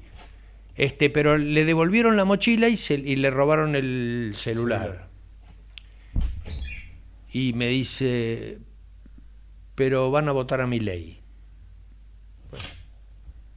Pero, dijo, pero. No, no, no, Ah. como diciendo, pero quédese tranquilo, porque ella pensará que yo estoy influenciando el voto. Y de ella salió, no, no, este, yo la conozco hace muchos años y no, digamos, entre nosotros no está contaminada. Ajá. Pero la- lo que digo es, ojo muchachos del oficialismo, ojo, esta costumbre de comprar a Ya la se gente indignamente y que los mandan esta, esta vergonzosa situación de que te agarro a, a un grupo de chicos, te los llevo de vacaciones, les regalo a lo mejor la primera vez que ven el mar o la posibilidad de ir de vacaciones que los padres no pueden pagarlo, todo esto. Tomá, te lo regalo antes de las elecciones, que es vil. A mí lo que me quedó fue, pero van a votar a mi ley. Pero y yo no quiero, yo no quiero hacer campaña para mi ley porque yo no voy a votar a mi ley, tampoco voy a votar a Kichilov, ¿no es cierto? Quedará claro. Pero ojo a los que creen que están gobernando a una generación que tiene información por otro canal Sí. que tiene información por un canal que a veces los de la generación anterior, o la mía que es anterior de la anterior, creemos que es convenciéndolos con la palabra. Son No. los millennials. ¿no? ¿Eh? Son los con- millennials. Entonces esos tipos tienen otra conexión. Entonces yo no sé cómo van a ser los resultados, quién vota, quién viene, qué va, porque la información que estamos recibiendo en esa contaminación que Sí. yo digo, y la otra, la que recibí yo, vos, todo lo demás, sí. viene por canales Más tradicionales. ortodoxos, Ortodoxos. y ahora estamos ante una situación donde vamos a ver, y si querés, comparativamente, en España Sí. también se llevaron una sorpresa. Claro, con esto que decías de. eh, que los que esperaban que iban a ganar fácilmente, Sí. resultó que no ganaban fácilmente. Con otro sistema, no, Ajá. no le salió. Y ahora tienen que ir a manejar unas negociaciones que Mm, son sí, válidas para ellos, sí. Pero que van a tener que... Y te sumo esto, que, que estuvo buenísimo el corte para poder charlar además, porque ahora me quedaron muchos temas para preguntar. A los dos, ¿eh? Lo sumo a los dos. Eh, con esto de Linares, la entrevista con el presidente, y la visión que tenés vos de los políticos que van a los canales de televisión, ¿no? Porque si no, siempre termino hablando yo de periodismo de periodistas, que a mí me encanta, yo no tengo ningún problema en, en charlar y, y tratar de ser objetivo, tratar de ser objetivo como me enseñaron cuando estudié periodismo, pero que quería que, que nos cuentes qué te pareció esa entrevista y si ves algún eh, periodista acá capaz de hacerla. Bueno, ¿no? yo sí, te- creo, pero estoy un tanto desilusionado. Yo confiaba mucho, y sigo confiando, pero yo tenía un periodista acá, el cual que me parecía, él nombró otro, yo, eh, Morel Solá, era un tipo que yo respetaba mucho.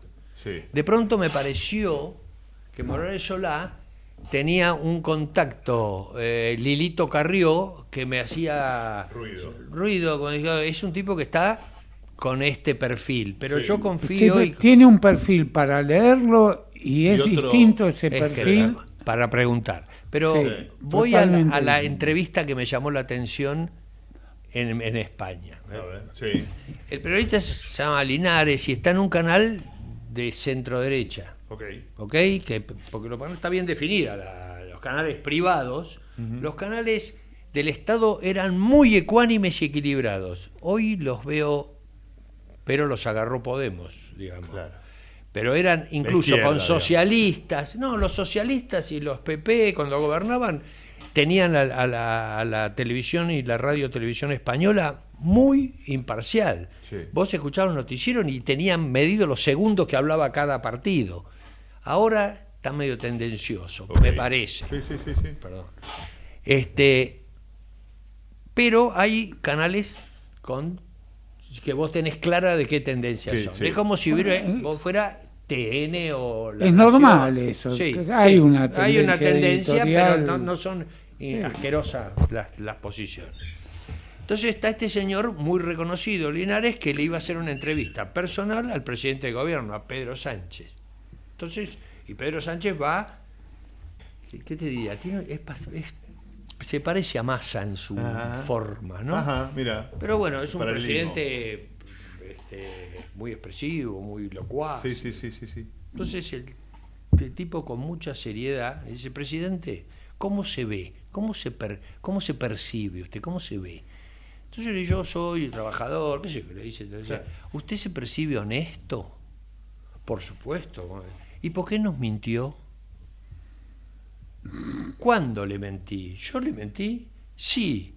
Usted dijo, agarró un papel, que no iba a indultar a los de Bildu, a los este, a los sediciosos, no a los de Bildu, a los catalanes, a los catalanes, pero usted dijo que no iba a indultar a los este, separatistas y los indultó. Usted dijo que no iba a hacer un acuerdo con tal cosa y lo hizo. Usted hizo tal cosa y lo hizo. ¿Sigo? No. Le dijo, está bien. Yo no mentí. Lo que ocurre es que en política a veces uno cambia de opinión. Entonces, este, en España se puso de moda últimamente que cuando alguien le dice mentiroso, el No, otro le dice de no, opinión". cambié de opinión.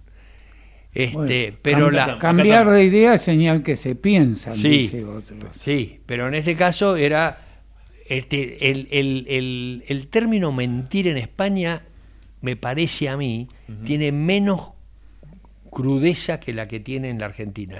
Se acusa muy fácil de mentir a la gente, y yo lo veía, como nosotros lo vemos. Yo le diría que, aunque parezca lo mismo, el término que yo veo que acá se usa como es faltó la verdad, Claro. no dijo la verdad, Sí. porque mentir es Fuerte. es yo creo que más me lo llevó mi papá, cuando una persona Es una falta de miente está diciendo algo que sabe que no es verdad.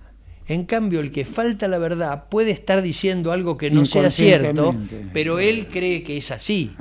Acá al, al- el, el candidato de la derecha dijo que no habían bajado las pensiones y salieron a decirle usted mintió. Claro. Entonces el tipo hizo una cuenta que no bajó porque el IPC, qué sé yo, pero la frase era mentir. Y a Sánchez, ese periodista, le dijo en la cara por qué nos mintió. Mm. Y el único que pudo decir el tipo es cambié de opinión. Pero le cambió la frase. El pueblo español entendió en ese discurso que un periodista Le dijo le eso. dijo al presidente lo que toda la gente quería decirle. Oiga, usted me mintió. Yo no escucho acá, sería igual que un periodista lo agarre a masa de una buena vez y le pregunta, oiga, ¿usted dijo que iba a meter presa a Cristina o que iba a echar a los ñoquis de la cámpora? Usted, dijo eso. Está hoy en, la- en los medios. Es honesto. ¿Eh? Usted dijo. Y a ver, dígame qué piensa, pero nadie le dice eso. No, no. El tipo que le dijo que el dólar había este, a- aumentado, no sé qué, le dijo no te pongas picante. Eso me parece que nos hace- eso es lo que yo vi cuando llegué, Sí, dije, sí, pero sí, la sí, gran siete, ¿cómo puede ser que la gente le hable, ah, lo dije a masa, pero escucho a otros tipos que dicen cualquier cosa, total, después se borra. Y, y hablando de Morales Solá, también es verdad cuando escribe no es lo mismo que cuando habla. Está bastante tendencioso para un lado también él. Que hasta podemos decir, está bien, ¿y qué tiene de malo? No, no, no, no tiene nada de malo. Pero él, este, muchas veces, lo- a lo que yo critico es que levantan la bandera de, no, no, no, yo soy ecuánime, soy de centro. No soy ni de un partido ni del otro. Ese, ¿no? ese, es, Ese- ese mentiroso. Los, Claro, ahí va, Los, ahí va. Los, los de la avenida del centro son mentirosos. Justo como, como Sergio. Sí, mentira. A mí me se están peleando dos flacos. Y yo, eh, eh, pare, pare, pare, y lo agarro a uno. Y el otro, en el momento que lo agarro, le parte la nariz. Ahí me, flaco, ¿qué hiciste? Déjame que lo mate, pero no te metas. Si, si podés parar la pelea, parala. Pero si no, no te metas por uno o por otro. Eh, a mí me parece que es imposible un tipo que sea un imparcial, un árbitro impoluto.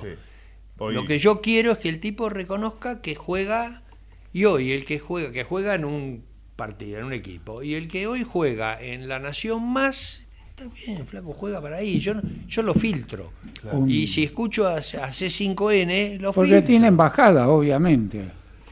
El- el- o- otro para mencionar, que es, es- es medio extraño, pero un periodista excelente, Alconada Mon. Ajá, sí, sí, sí, por lo menos lo era cuando yo lo No, conocí. no, y además está bien Le informado.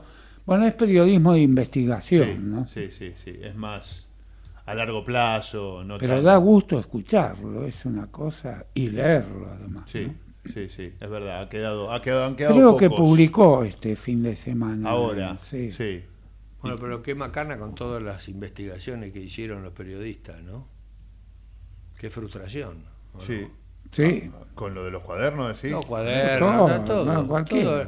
Yo estaba en España, no, no sé quién hablaba de, de un tema que tenía que ver con las investigaciones allá, que no habían llegado a nada, y yo dije, la Banelco no llegó a nada. Nada. Y sí. tenías evidencias importantes, ¿no? Sí. Para hablar de los dos lados. Y los cuadernos era una cosa... in- Parecía que estaba todo ¿Y, el- y los bolsos? también. Cualquiera sea quien asuma en diciembre, ¿verdad? Debería hacer un inventario de lo que recibe. Sí. Y esto es una manera de que el Poder Ejecutivo, a través de ese inventario de situaciones, presione al Poder Judicial para que actúe. Mira, hoy hablamos de los ¿No? este, presidentes, de los periodistas Sí, y ahora estamos con el Poder Judicial también, ¿no? Bueno, que es sí. uno de los Es- grandes claro. protagonistas que, Sí. que hace mutis por el foro, ¿no? El jet lag me, me obligó a ver, eh, A ver. una película de Franchella, eh, Extorsión. Ajá, Ah, sí, no, No sí. sé si la han visto. Sí, sí, no, no, me sé, comentado. sé la línea argumental. No la vi. Bueno, y ahí este, se habla de todo un proceso extorsivo, obviamente. Que no Que termina había nunca. per- Que hay un momento que un personaje, el fiscal, algo así como que dice, si, si no, esto sigue en eternum. Y, y es lo que pasa, es decir, eh, no importa, es...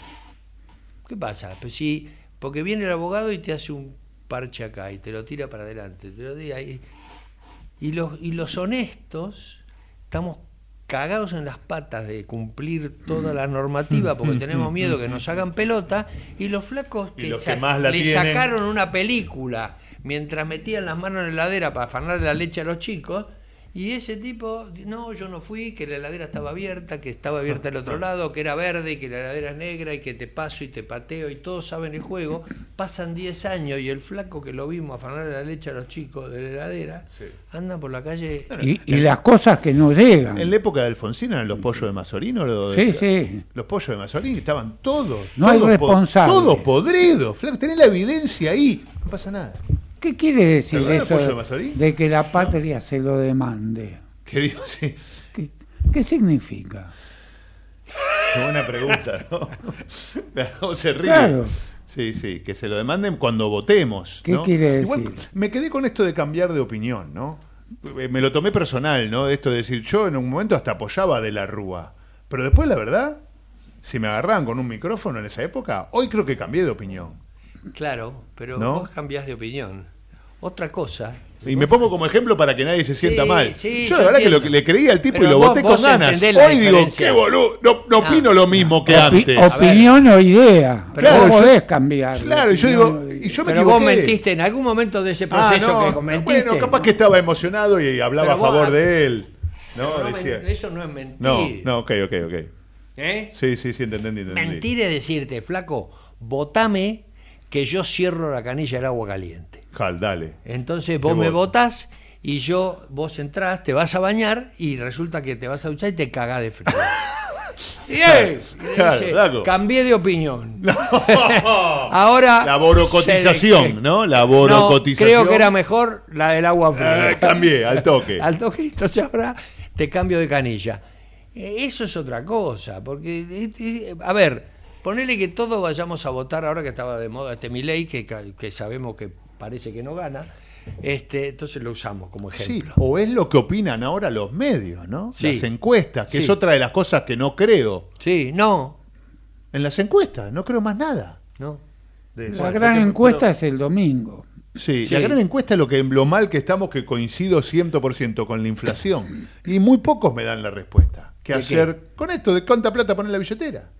¿No? ¿Qué respuesta le damos a, a Esas son las, co- las consecuencias prácticas del zafarrancho. Zafarrancho? Ahora, Una palabra zafarrancho.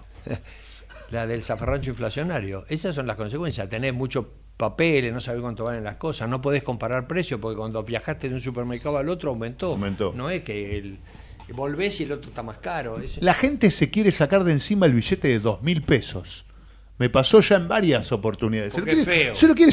Bueno, ponele, ponele, ponele que. Pero se lo, antes uno recibía el billete de mil, ya me voy a la tanda, ¿eh? Antes uno recibía el billete de mil, lo va a sacar. Antes recibía el billete de mil y la gente se lo guardaba. Pues digo, no lo voy a dar este billete. Hoy, con el billete de dos mil, la gente te lo encaja, ¿no? Está, está, y se lo saca de encima. No tuve ninguno ¿No? de 2000. ¿No? No, no. Oh, pero eh, capaz que es mi visión, ¿no? Por eso la comparto acá en la No, yo me fui hace dos meses y volví y ver, el hornero nacional se transformó A ver, a ver, en San. Martín. Vamos, es verdad. Tiene los dos. Mira, sale al aire, le- vivo, paselo por aquella camarita. El hornero se hizo Mirá, San Martín. Pero parece como y fotocopia. el tronco este. se hizo el, el cruce de los Andes. Wow. El de, el de cinco pesos vale mil ahora, dice Nati. ¿no? El de cinco pesos que no existe más es ahora el billete de, no sé, el de 100, ponele por lo menos. Sí, Ahora, sí. escuchame una cosa. Te escucho. Vos, todos sabemos las cagadas que hizo Macri y demás. Pero esto es un hecho concreto y objetivo. Sí. Haber sacado los próceres de los billetes y poner los pajaritos era una acción concreta de evitar la confrontación de los argentinos al pedo entre Sarmiento y Rosa. No nos poníamos de acuerdo, ponemos una margarita y nos dejamos de joder con Sarmiento y Rosa. Sí. Bueno, estos flacos O lo ponemos la No, reina en todos los billetes, ¿no? Como hacen los. los- Sí, pero nosotros, este encontró la- el que ponía un lagarto o un, un, un, Un yacaré. un yacaré, cualquier cosa. Un puma. Y, y era, es un hecho concreto, formal, aunque sea chiquito, pero es un hecho concreto en camino hacia la unión de los A argentinos. mí me gustaba Belgrano, Sarmiento. Me gustaba. Ok, pero si yo me peleo, Perdón, entre- ¿eh? yo- si yo y vos nos estamos peleando por si va Sarmiento o va Belgrano, y viene un tipo y dice, flaco, Pongamos ¿a un dónde? X. El tiempo es lo más importante de la vida y vos estás malgastando en, en pelearte por una boludez. ¿por qué no pones un pajarito? Y vas a ver que para billete vale lo mismo y vos Sí. peleaste por Sarmiento y Belgrano, fundamentando que hizo Sarmiento y que hizo Belgrano, no si la cara vale un billete. Entonces, lo que yo digo, independientemente de, es, De- estos flacos se gastan el esfuerzo en cambiar un billete que no vale una poronga porque lo hacen porque lo deshacen con sus acciones políticas, porque no es poniendo San Martín que salvás el billete, es guardándole Oh. el valor, y estos tipos lo, di- lo diluyen. Guardar el valor. Me quedo Habrán con querido. Guille perdón. Becerra, ¿qué tal? ¿Cómo le va? Bienvenido. Gente linda. ¿cómo anda? ¿Habrán Eh, querido? Habrán querido este. mm, Ay, ¿cómo- no me sale la palabra. Eh, por- por esto- Reivindicar. a San Martín que estaba en el billete de 5 pesos y no está más. 5p. Y, y ahora, bueno. Y ahora ponen el- un, en un billete que no llega a 2 Que era dólares, lo- pero no importa. Lo que intentaba Eso es al decir, margen, ¿no? Lo que intentaba decir Nati desde su lugar, nuestra operadora, que nos manda a la tanda ya, porque tenemos eh, doctor Empresas acá con negociación. Quiero escuchar a ver qué dice cada uno sobre negociación y el cierre con la última parte eh, de la visita a. Río, de la Jornada Mundial de la Juventud, hoy Hace 10 años. que fue la primera homilía de García Cuerva y dice que hay que pedir, che, que tenemos que ser más pedigüeños, que pedirle a San Cayetano, que pedirle a la Virgen, que pedirle a La Plata, a todo. Tanda y volvemos, dale.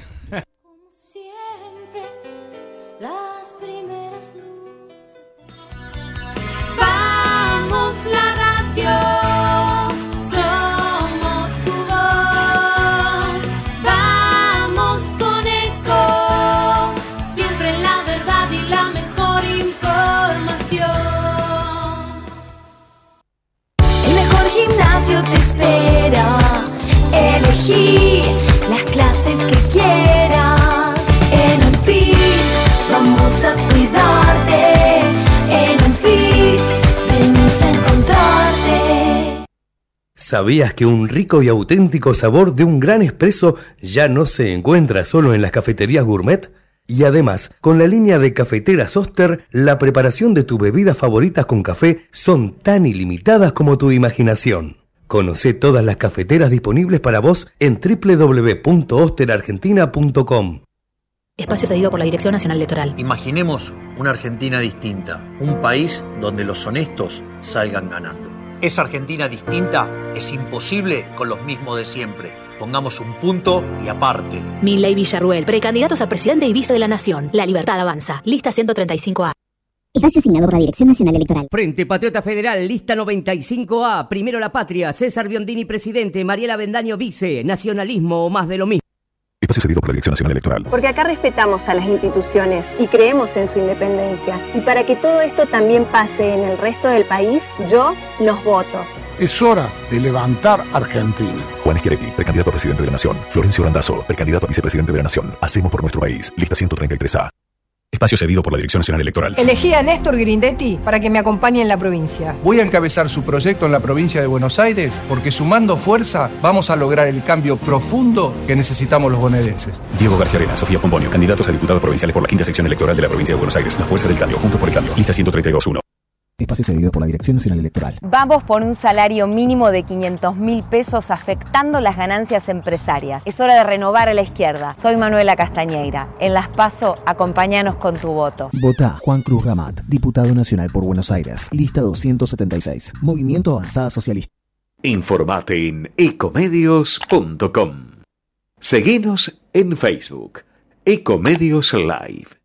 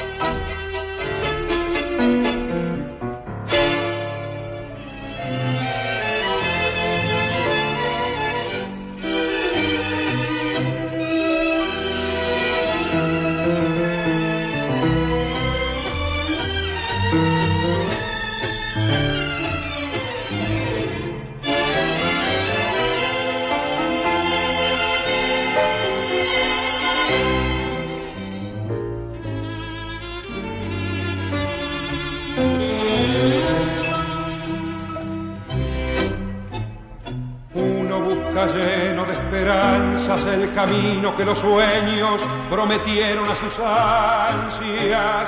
Sabe que la lucha es cruel y es mucha, pero lucha y se desangra por la fe que lo empecina. Uno va arrastrándose entre espinas y en afán de dar su amor, sufre y se destroza hasta entender que uno se ha quedado sin corazón precio de castigo que uno entrega por un beso que no llega o un amor que lo engañó. Vacío ya de amar y de esperar tanta traición. Si yo tuviera el corazón, el corazón que di, si yo pudiera como ayer, querer sin presentir es posible que a tus ojos, que hoy me gritan su cariño, los cerrara con mil besos.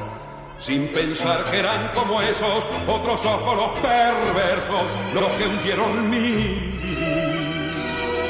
Si yo tuviera un corazón, el mismo que perdí.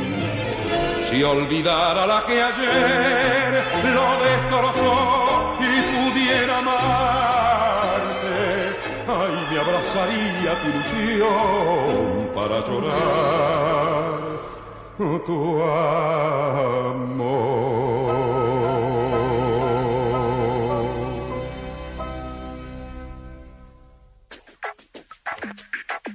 Mejorar la conectividad y apoyar iniciativas innovadoras y ecológicas. Promover la movilidad sostenible. Ciudad Humana.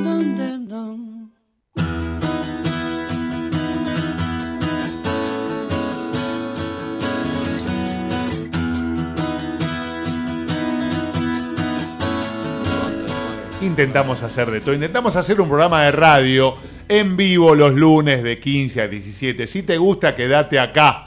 Este es el espacio que queremos hacer juntos. El programa que viene el lunes que viene analizando las paso o lo que tengamos. Pero ahora negociación con Carlos Casese. Bueno, el, el tango era... por- Uno, era uno, era uno, tangazo. Busquemos llenos de esperanza. Busque, el camino de los Busquemos, sueños. busquemos. busquemos, busquemos, claro. que Bueno, sí. Estábamos ya en la parte de negociación propiamente dicho, Sí. a través de tácticas y después las contratácticas. A diferencia del management, que normalmente se comienza por el lado de lo que son las estrategias, Sí. esto viene desde la dirección, desde eh, el nivel ejecutivo, para después terminar en las tácticas que son las que se llevan en el terreno esas estrategias a cabo. ¿sí? Pero bueno, en la negociación, según esta metodología que estamos estudiando, se comienza por las tácticas. ¿sí? Y para ir comprendiendo este tema de las tácticas, primero tenemos que hacer referencia al concepto de basura Ajá, mira. Según Chester, Chester Carras, ¿sí? Ah, que es uno de los sí. maestros en esto. Este, ¿Y por qué este concepto de basura? En toda negociación no necesitamos buscar mucho este tema de la basura. Van a aparecer espontáneamente porque justamente este concepto es inherente a toda negociación. Como definición entendemos por basura a, a todos aquellos elementos que el negociador arroja sobre la mesa con un claro objetivo de obtener un beneficio extra.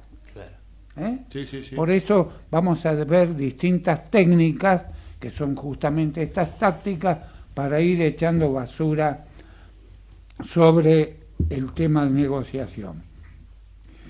No quiere decir esto que la negociación no avance, todo lo contrario, siempre existe la voluntad de, de negociar y llegar a algún tipo de acuerdo. Es un error, eso sí, prestar atención a la basura. Tenemos que en este caso, como ocurre con toda basura, por eso el nombre que le da carras, es Sacarla, olvidarla, claro. sacarla, limpiarla, tirarla, ¿sí? Sí. Las tácticas entonces son aquellas armas que utilizan los negociadores para arrojar basura. Y hay un claro propósito en esto, que básicamente es ganar tiempo o perder tiempo para uno mismo o para el propio oponente. Mirá. Entonces hago uso de estas eh, tácticas, ¿sí?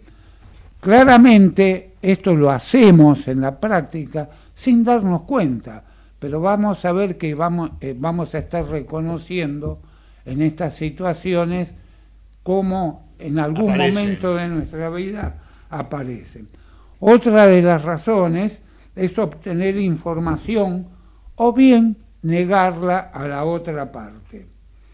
También pueden de- demostrar nuestro poder o bien cuestionarlo a la otra parte.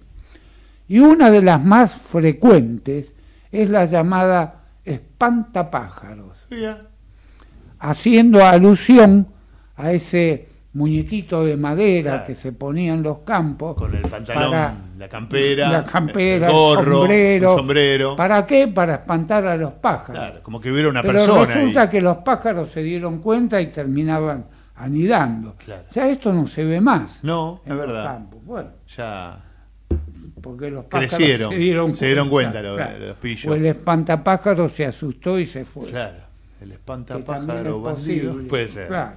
Puede ser. Bueno, justamente el origen de su nombre y esa en- esencia es porque trato de espantar a mi oponente con argumentos que básicamente lo que hacen es cuestionar su, su oferta. Pero sin embargo, mi objetivo es llegar a algún acuerdo. ¿Por qué hacérsela fácil después de todo si no tengo urgencias? Ajá, claro. Por ahí el que tiene urgencias es el otro, ¿sí? Basureo la calidad, el precio o, a- o cualquier otro atributo. Es muy común pichulear. Pichulear. Esto, esto es lo que se No, llama- entre zafarrancho y pichulear, Claro. hoy ustedes me hicieron el programa, ¿eh? Te digo. Claro, la- las viejas amas de El casa. pichuleo, claro, el- Che, el- el- la fruta está mala. El regatear, Este claro, precio, claro. o por lo menos déjame elegir a mí, no me sirvas vos la, la fruta que yo me quiero llevar. Sí, sí, sí, bueno, sí, sí. esta es una de las tácticas para, llamada espantapájaro, para conseguir algún beneficio extra. La forma de estilo va a depender justamente del estilo de negociación, que ya vamos a ver los estilos que tienen los negociadores. Se podrá aplicar con mayor o menor sutileza. Bien, eh, el otro tema, y ya voy dejando de, porque son varias las técnicas.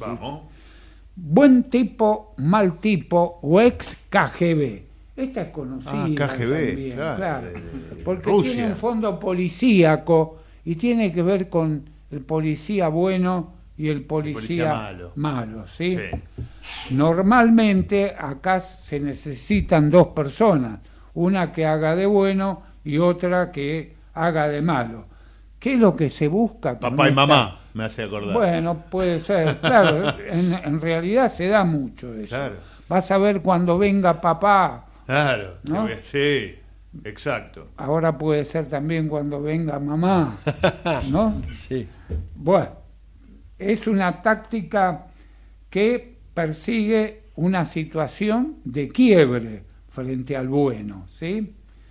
Algunos la utilizan haciendo combinar en una sola persona ambos personajes. Por ejemplo, alguien que me solicita un aumento de sueldo, mis subordinados directos. Mire, ustedes se merecen este aumento de sueldo. Me gusta, a ver. Es Pero- fantástico, ustedes se merecen aún mucho más, pero miren, el que decide es el jefe.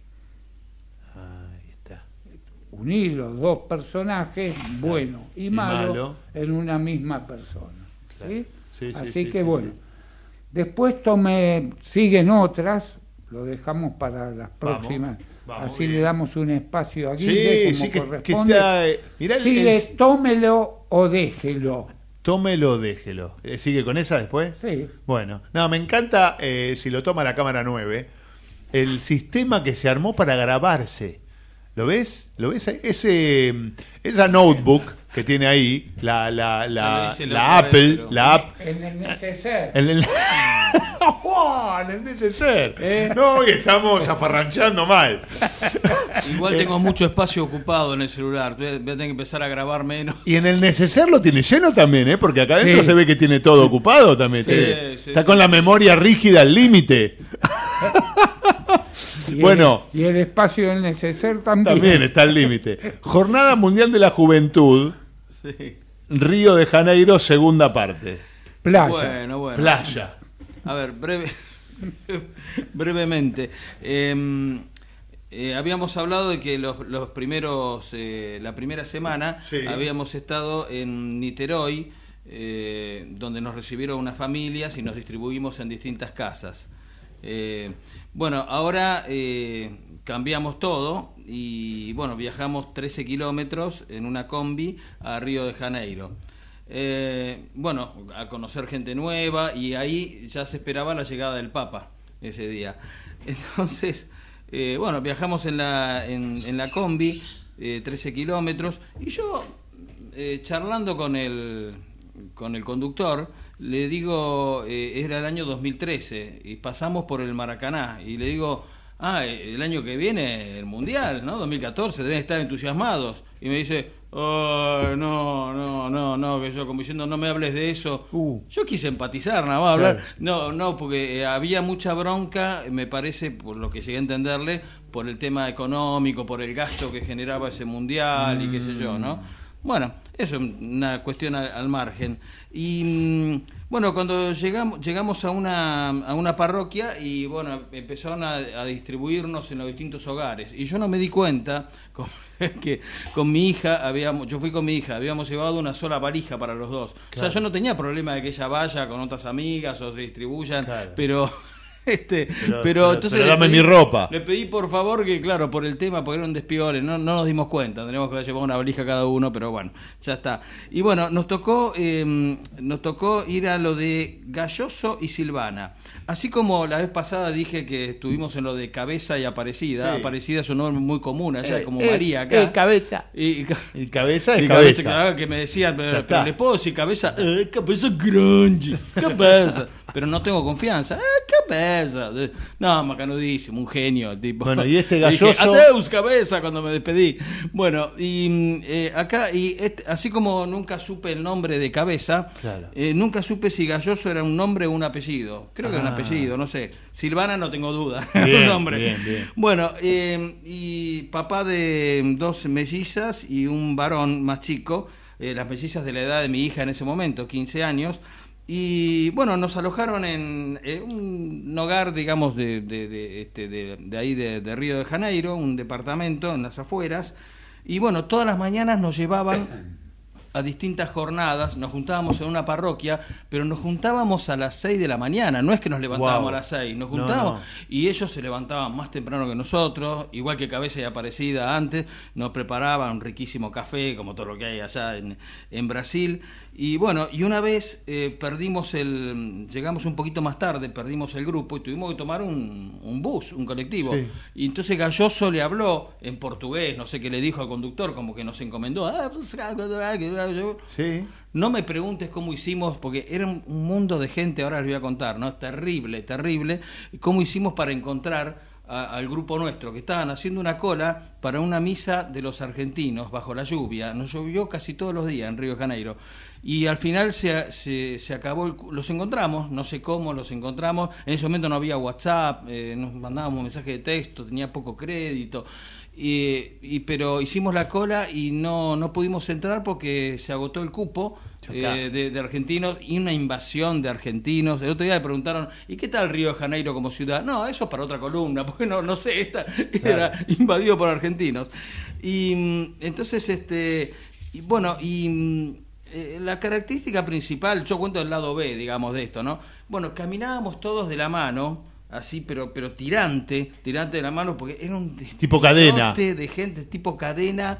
Eh, después, en la parte, en los últimos dos minutitos, me voy a poner serio y les voy a decir qué aprendí de esta experiencia. Pero Dale, hay cosas dale, cómicas.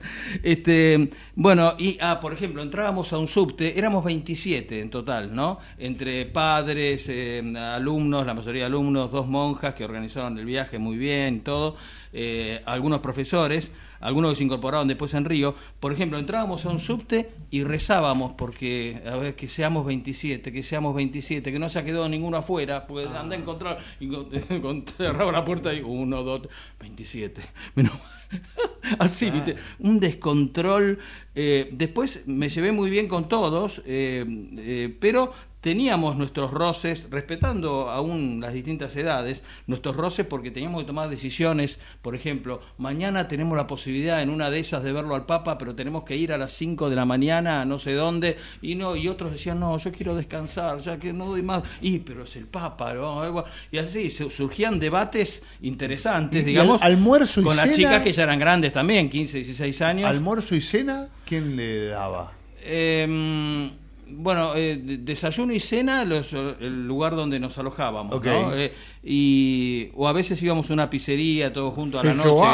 Y, mm, y al mediodía, eh, no, no, nos arreglábamos nosotros, comprábamos alguna hamburguesa, alguna cosa, pero era una cosa muy, muy al paso. Así, una vez solamente en una misa que hubo en, en Río de en Copacabana, eh, nos dieron, teníamos adjudicados unos alimentos, unas cosas eh, así ¿Se prácticas. lo daba la organización? La organización, sí, una, una sola vez.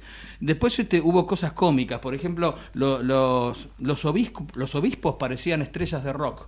Apareció un obispo y todo, ¡ay, un obispo, un obispo! Ellos se sacaban fotos. Mi hija se sacó una una foto con un... En, en un Tengo el de Nigeria, entra- el de- el de- el de Sudán. No, en un momento dado entró, entró un obispo, todo con una presencia, con un séquito, todo en un lugar, y digo, ¿quién será?